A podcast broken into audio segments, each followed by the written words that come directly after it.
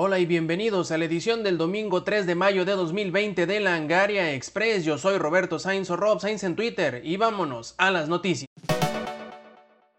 Con el título de la mejor y más taquillera película de videojuegos, muchos se sorprenderán al saber que no hay planes aún de una secuela para Sonic la película.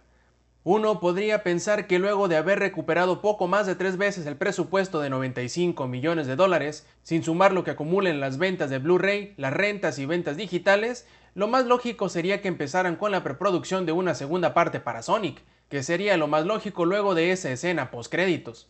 Pero revela Jeff Fowler, director de la película, que no hay nada planeado por el momento. Fowler dice que tiene muchos más personajes e historias que presentar, y que lo haría más que feliz en poder hacerlo de nuevo, pero que a pesar de todo eso no hay nada planeado todavía. Es seguro que mucho de esto se debe a la situación actual de la pandemia del coronavirus, lo que hace imposible la planeación de la mayoría del trabajo que tendría que iniciarse en el periodo de preproducción de cualquier película actualmente. Battlefield 5 no es el único juego de DICE que recibirá su última actualización de contenido en estos meses.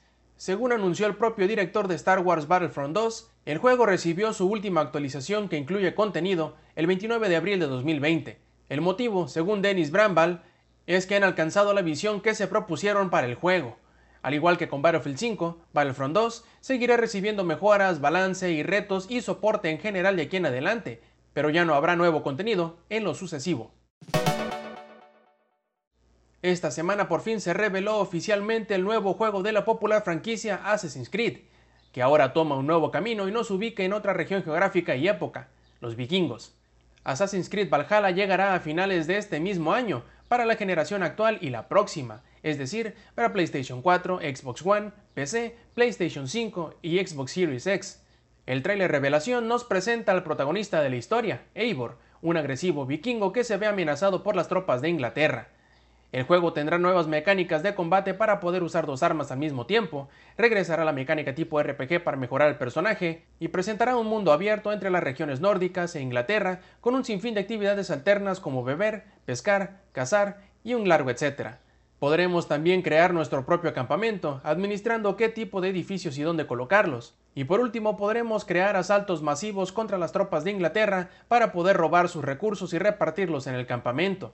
Parece que esta será la carta más fuerte de Ubisoft este año, y el ambicioso juego estará siendo desarrollado por más de 15 estudios alrededor del mundo. Como bien saben, año con año Nintendo hacía una Nintendo Direct especial para E3 y así revelar sus lanzamientos de la segunda mitad del año, pero de acuerdo al sitio VentureBeat, la contingencia del COVID-19 ha obligado a Nintendo a retrasar sus planes y ese Nintendo Direct se pospondrá hasta finales de verano, es decir, probablemente hasta agosto o septiembre. Con respecto al contenido de este Direct, como se ha rumoreado desde hace semanas, Nintendo planea celebrar en grande el 35 aniversario de su marca más popular, Super Mario Bros., tanto con la apertura, ahora cancelada, del parque de diversiones en Universal Studios Japón, como con una serie de relanzamiento de los grandes juegos de la franquicia para Nintendo Switch. Hasta el momento todo esto sigue siendo un rumor y habrá que esperar al menos un mes más para saber si Nintendo realizará o no su evento planeado para junio, en caso de un retraso bien podría servir para coincidir con el 35 aniversario de Super Mario Bros., el cual fue lanzado el 13 de septiembre de 1985. No solo fuimos nosotros, sino que incluso el desarrollador de Indivisible se sorprendió del estreno sigiloso y sorpresivo del título en la eShop del Switch. El pasado 28 de abril se estrenó finalmente la versión para Switch de Indivisible, pero si te extrañó la falta de publicidad o trailers que anunciaran el evento, apúntate a la lista, pues estás en compañía de todo el mundo, incluido Mike Simont, integrante del equipo de desarrollo del juego en Lab Zero. Mike no se muestra de ninguna forma molesto de que esto haya sucedido, pues el estreno del juego es un momento de celebración y alegría. Lo que sí le pareció extraño es que la versión que se puso a la venta no es la más reciente y carece de algunas funciones que debería haber tenido, como lo es el New Game Plus y los modos cooperativos. De ninguna forma esto es culpa ni de Lab Zero ni de sus equipos de relaciones públicas, pues una vez se asentó el polvo, llegaron a la conclusión que la herramienta que les permite al publisher del juego, 505 Games, publicar juegos en la eShop sufrió un desperfecto, y en lugar de haber retrasado un par de días el lanzamiento hasta el 1 de mayo para agregar dichas funciones que faltan, se publicó el 28 de abril. No todo está perdido, el juego se encuentra disponible y listo para jugarse, y aunque las llaves para desbloquear el juego para quienes apoyaron el proyecto en Kickstarter están en camino todavía, si decides comprar Indivisible en el Switch, podrás disfrutar de un nada despreciable 20% de descuento. Finalmente se ha dado a conocer que el anteriormente retrasado indefinidamente The Last of Us Parte 2 al fin tiene una nueva fecha de salida y llegará el próximo 19 de junio. El juego ha sufrido una serie de retrasos este año. Primero su fecha de salida fue el 21 de febrero, para luego pasar al 29 de mayo y ahora finalmente el 19 de junio. Recordemos que este último retraso es debido a que aunque el juego ya estuviera listo, Sony no quería lanzarlo con la incertidumbre de la contingencia y que en algunas regiones del mundo llegara desfasado. Este anuncio llega en torno a una serie de filtraciones de escenas importantes del juego, por lo que deberán tener cuidado si ven videos de terceros relacionados con el juego, pues podrían tener spoilers. Por otro lado, Ghost of Tsushima de Soccer Punch, que originalmente llegaría en junio de este año, ahora cambiará su fecha de salida al 17 de julio, con un poco menos de un mes de diferencia entre los dos juegos. Una de las preguntas más intrigantes en cuanto al remake de Final Fantasy VII es cuántas partes tendrá, y la respuesta es un tanto complicada. El libro Ultimania de Final Fantasy VII Remake tiene bastante contenido que es interesante para los seguidores de la serie, sobre todo porque revela algo de información en cuanto al futuro del remake, aunque quizá el afirmar que revela algo es un tanto generoso. Un usuario en Twitter se dio a la tarea de traducir alguno de estos pasajes. Las más interesantes son las que tienen que ver con cuántas partes tendrá el remake a final de cuentas, qué tan largas serán y cuándo llegarán. Lo frustrante es que para todas estas la respuesta es que ni siquiera Yoshinori Kitase ni Tetsuya Nomura lo tienen muy en claro. Por un lado, tienen una idea en general de cómo se desarrollará la historia del remake, que tendrá algunos detalles que diferirán del juego original para el PlayStation, pero que no han decidido en cuántas entregas les tomará llegar a la conclusión de la misma, y por el momento no pueden confirmar un número en específico.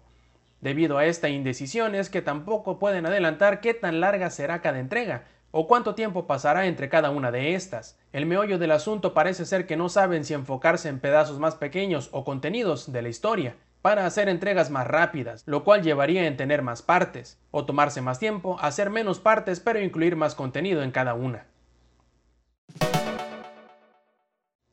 El evento que todo mundo espera en verano resulta cancelado en su versión presencial y es cambiado a uno digital.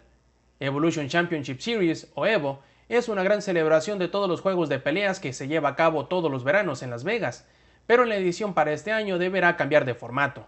Por lo general, miles de personas se congregan en un gigantesco centro de convenciones para los primeros días de los numerosos torneos y en un estadio para las finales. Pero esta vez, en lugar de llevarse a cabo en el Mandalay Bay de Las Vegas entre el 31 de julio y el 2 de agosto, se llevará a cabo en línea.